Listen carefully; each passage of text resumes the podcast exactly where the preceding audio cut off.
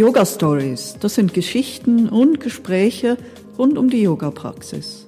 Heute mit mir und meinem Gast Bergen von Brückner.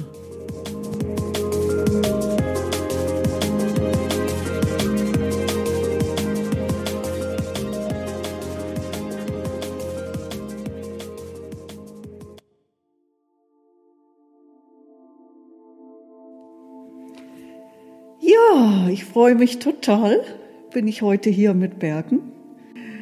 Aus drei Gründen. Sie ist meine allerliebste Schwester. Sie ist ziemlich sprachaffin, äh, weil sie seit über 20 Jahren eine eigene Sprachschule besitzt, leitet in Aarau und neuerdings auch in Lenzburg. Beautiful Learning, B-Voice. Und seit 20 Jahren lässt sie sich buddhistisch unterweisen und macht jetzt noch eine Ausbildung in buddhistischer Psychotherapie. Und da interessiert mich natürlich schon deine Impulse zu meinem letzten Podcast innehalten.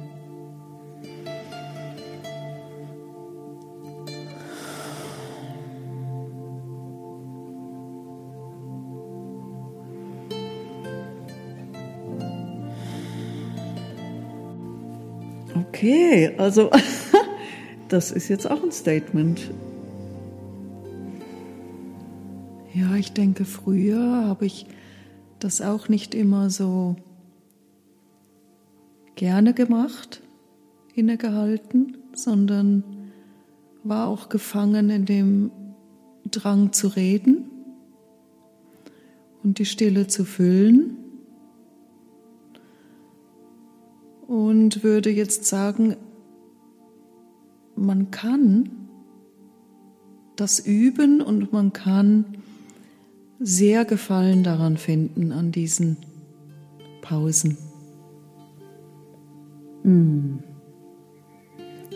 Das klingt ziemlich gut. Das, das knüpft so ein bisschen an an das, was ich ja in meinem Podcast sagte, dass, dass es sich eben kultivieren lässt Magst du mal ein bisschen drüber erzählen, weil du ja im Vorgespräch auch mir sagtest, und das weiß ich ja, dass das ja am Anfang deiner buddhistischen Übung nicht so war.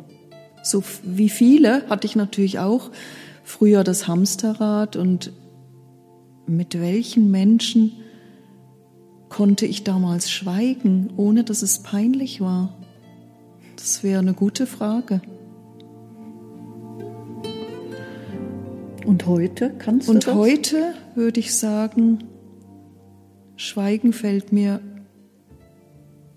sehr viel leichter als früher. Und ich würde sagen, ich habe es kultiviert. Und darf ich da gerade fragen, weil mich das interessiert, da du es für dich kultiviert hast, ist es so, dass du dann andere einlädst dazu? Können die das dann auch leichter, wenn du schweigst? Ich glaube, dass es abfärbt. Ich glaube, dass wenn ich schweige und es mir nicht sehr schwer fällt zu schweigen, dass mir ein Gegenüber, auch wenn mir noch fremd, sich beruhigen lässt. Schön. Was äh, gab es denn noch so für Impulse nach nachdem du jetzt meinen Podcast gehört hattest? Ich kann mich erinnern aus deinem Podcast, äh, wie du beschreibst, dass in der Musik die Zwischenräume dieses Innehalten bedeuten. Diese Stille zwischen den Tönen. Genau. Und das kann ich nachfühlen. Ich glaube, dass es erst zu Musik wird, wenn diese Pausen da sind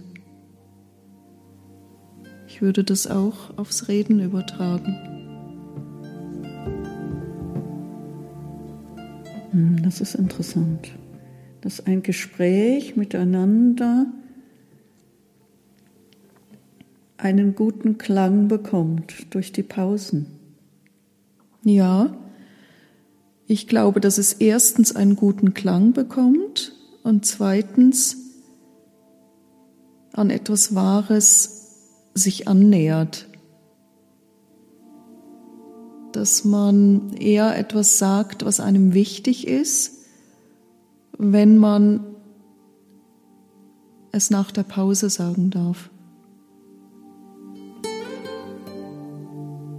Mhm. Man versucht sich nicht den Platz zu erkämpfen, etwas zu sagen, sondern man sagt etwas Wichtiges. Und die Pausen sind zum Wahrnehmen da.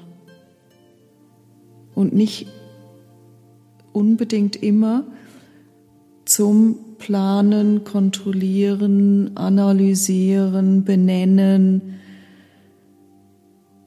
eine Meinung darstellen, sondern auch um zur Ruhe zu kommen im Gespräch.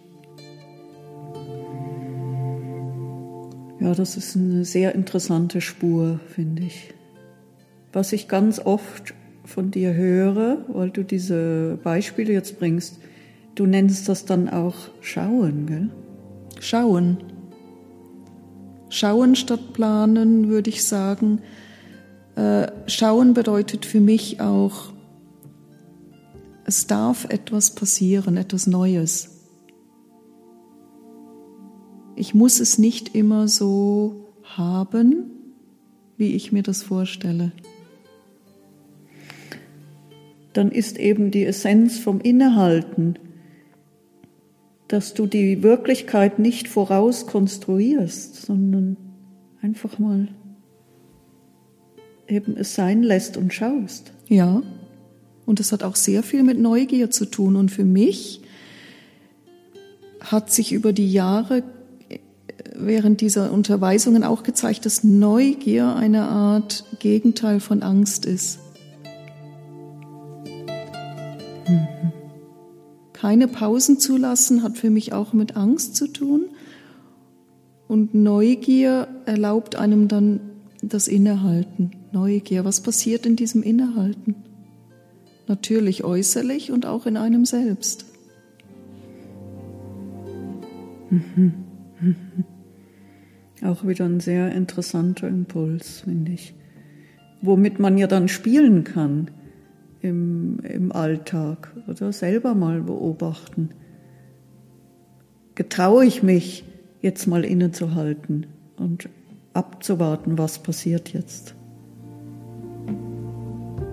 Ich habe mich früher nicht getraut. Aber heute getraue ich mich, weil ich weiß, dass es sich lohnt. Kannst du vielleicht das noch genauer beschreiben, wenn du dich jetzt getraust? Warum lohnt es sich? Was, was passiert da in dir?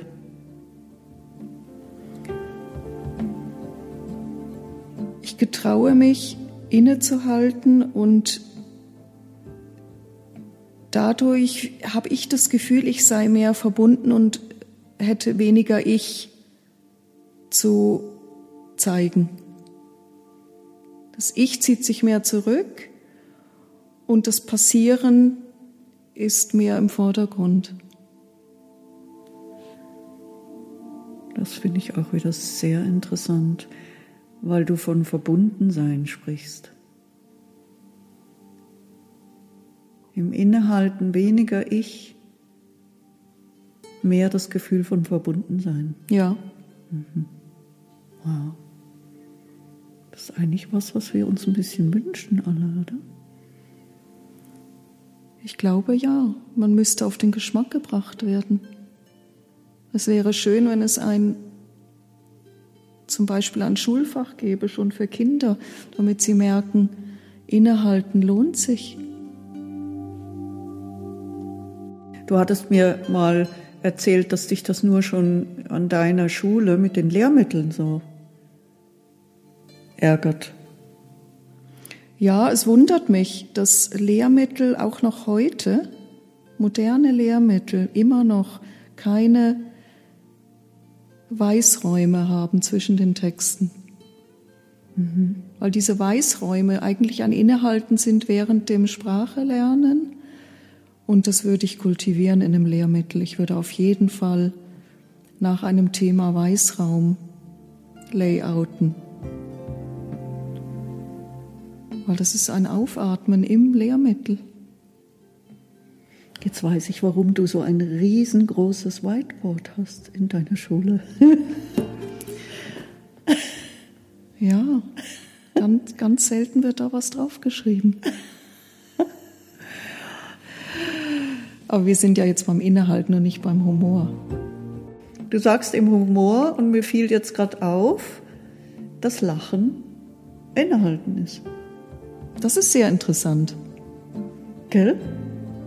Weil man beim Lachen auch oft aufhört zu denken. Ja, und ich habe das gerade jetzt, unmittelbar habe ich das gemerkt.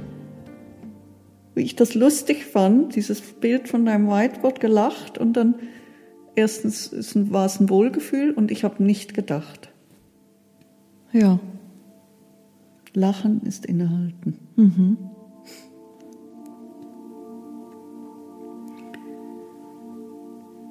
Was gibt es sonst noch für Felder, wo du sagst, die, in denen du jetzt das Innehalten kultivierst?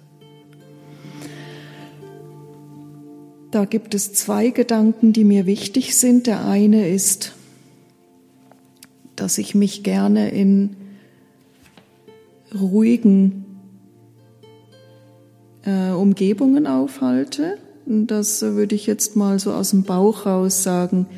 Ich kleide mich gern einfarbig, äh, in ruhigen Tönen, Naturtönen wie beige, dunkelgrün oder auch weiß. Dann denke ich, dass ich gerne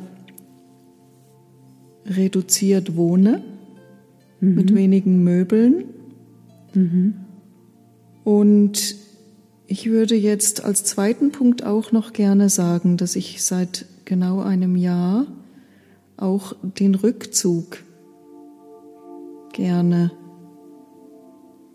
zelebriere und durch Corona auch, dass mir Corona das jetzt auch so möglich gemacht hat, das zu tun regelmäßig. Hm, auch wieder ein interessanter Punkt. Also du sagst eigentlich seit einem Jahr, ja, es ist eigentlich genau jetzt ein Jahr, äh, dass du eigentlich jetzt ja das Angebot gekriegt hast. Ich empfinde es so. Ja. ja. Das Angebot zum Innehalten. Und in die Natur gehen ist in der Schweiz erlaubt während der Corona-Zeit. Man darf sich von zu Hause entfernen, man darf wandern. Und für mich ist das auch ein Innehalten. Natur, ja, das ist ja etwas, was du seit Jahren, du wohnst ja da im äh, aargauischen Jura, am Jura-Südfuß und, und, ja, seit Jahren bist du ja unterwegs ne? ja. in der Natur. Ja. Jetzt, magst du mal darüber noch ein bisschen erzählen, was das für dich ist, in der Natur sein? Alleine in der Natur unterwegs sein heißt erstens mal nicht reden sondern schauen. Mhm. Und wenn ich in, allein in der Natur unterwegs bin mit meinem kleinen Rucksack, dann äh, passiert, ich würde sagen, immer irgendetwas. Mhm. Soll ich eine Beispielgeschichte erzählen? Mhm. Ja, ja, klar. Einmal habe ich äh, weiter unten am äh, Bergfuß einen Fuchs liegen sehen, dachte er sei tot, bin dann zu ihm runtergestiegen und dann sehe ich, wie der Fuchs atmet. Das Fell ging so hoch und runter und dann habe ich mich neben den Fuchs gelegt. Echt? Und habe ihm beim Atmen zugesehen und er hat mich nicht realisiert, wahrgenommen. Und ich habe mich so mit dem Bauch zu seinem Rücken hingelegt, habe ihn aber nicht berührt. Mhm. Und das, äh, da lagen wir dann so eine halbe Stunde, so schätze ich mal gefühlt. Das Handy konnte ich nicht vornehmen und fotografieren, weil ich ihn nicht wecken wollte. Und das war für mich so ein Innehalten mit Tier, mit Wildtier. Das hat man ja sehr selten. Mhm. Und wo der Fuchs dann die Schnauze zu mir rübergestreckt hat, ist er so erschrocken, dass er wie ein Pfeil weg war. Aber für mich war das ein gutes Erlebnis. Dann hat er so tief geschlafen, Ja. dass er nicht gemerkt hat, dass Ja. du dich da. Und du hattest wie eine, eine ausgedehnte Phase des Innehaltens, Ja.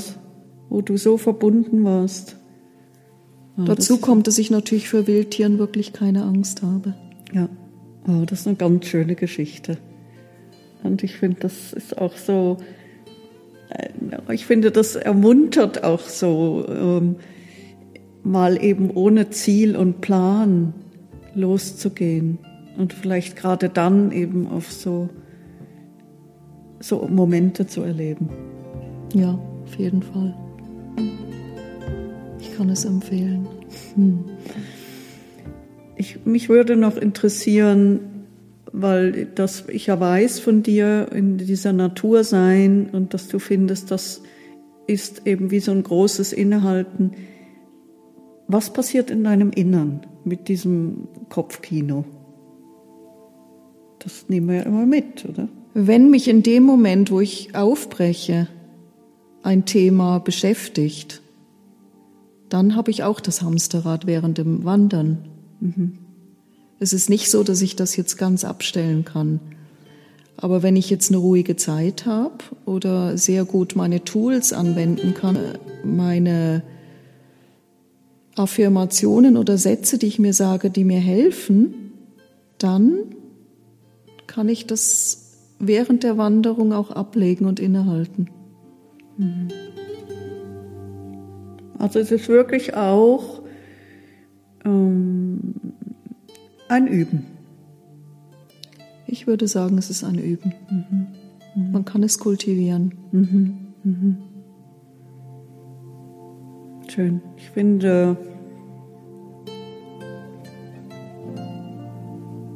dass du, wenn man dich eben kennt, wenn man dich etwas besser kennt, das und dich eben begleitet hat über diese Jahre, dann äh, konnte man das einfach miterleben. Auch diese Transformation.